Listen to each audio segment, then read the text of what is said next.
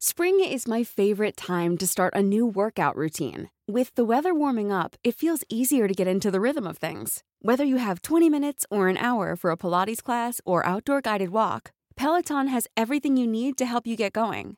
Get a head start on summer with Peloton at onepeloton.com. Las historias de ayer viven en nuestra memoria hoy. Desde Tlaxcala al centro de México, cofre de leyendas en voz de Fabiola Caballero. ¡Comenzamos!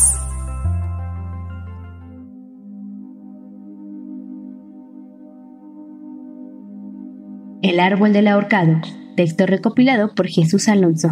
En la periferia de la parroquia de Santiago Apóstol, en el municipio de Tetla de la Solidaridad del estado de Tlaxcala, el centro de México, persiste de forma simbólica un alcanfor de al menos 100 años de vida pero se cree que podría superar los cuatro siglos de existencia.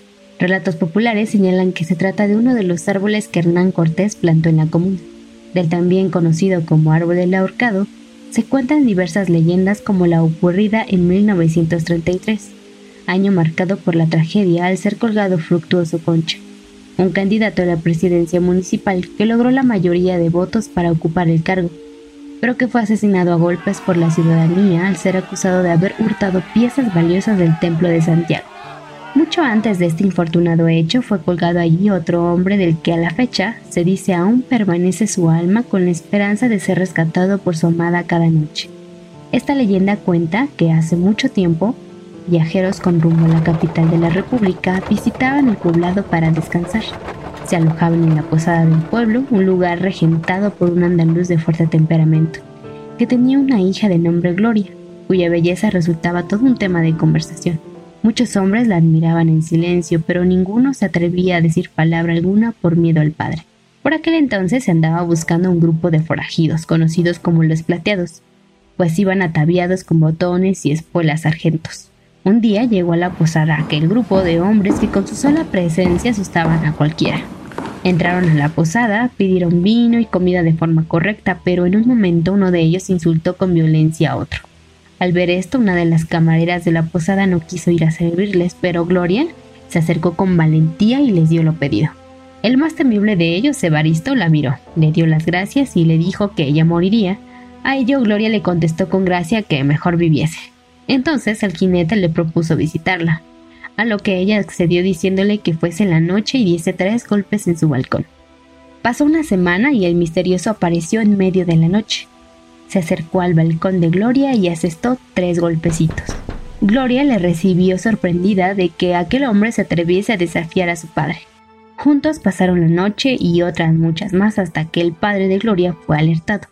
El padre solicitó ayuda a varios hombres para preparar la emboscada, cuando Evaristo llegó, vio cómo Gloria le gritaba desde el balcón que no se acercase. El jinete comprendió sus lamentos, pero ya habían comenzado a tirotearlo, hiriéndole no de muerte. Los demás hombres lo apresaron y tomando una cuerda lo colgaron de aquel árbol ubicado en el centro del poblado.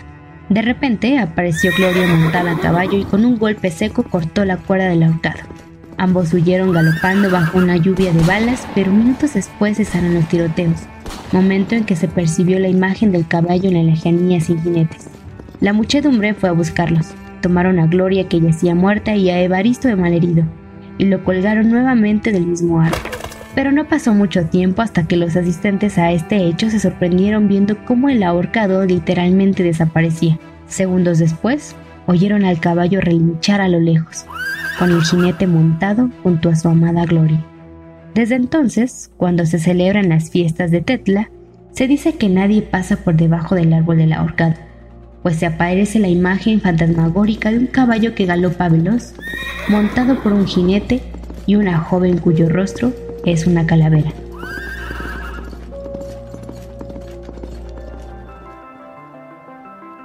El cofre se ha cerrado. Te esperamos en el siguiente podcast con más leyendas de México.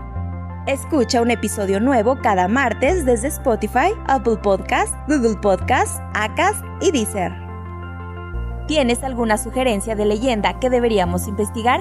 Te dejamos en la descripción de este episodio un link para que nos la cuentes o mándanos un email a podcast.com.mx.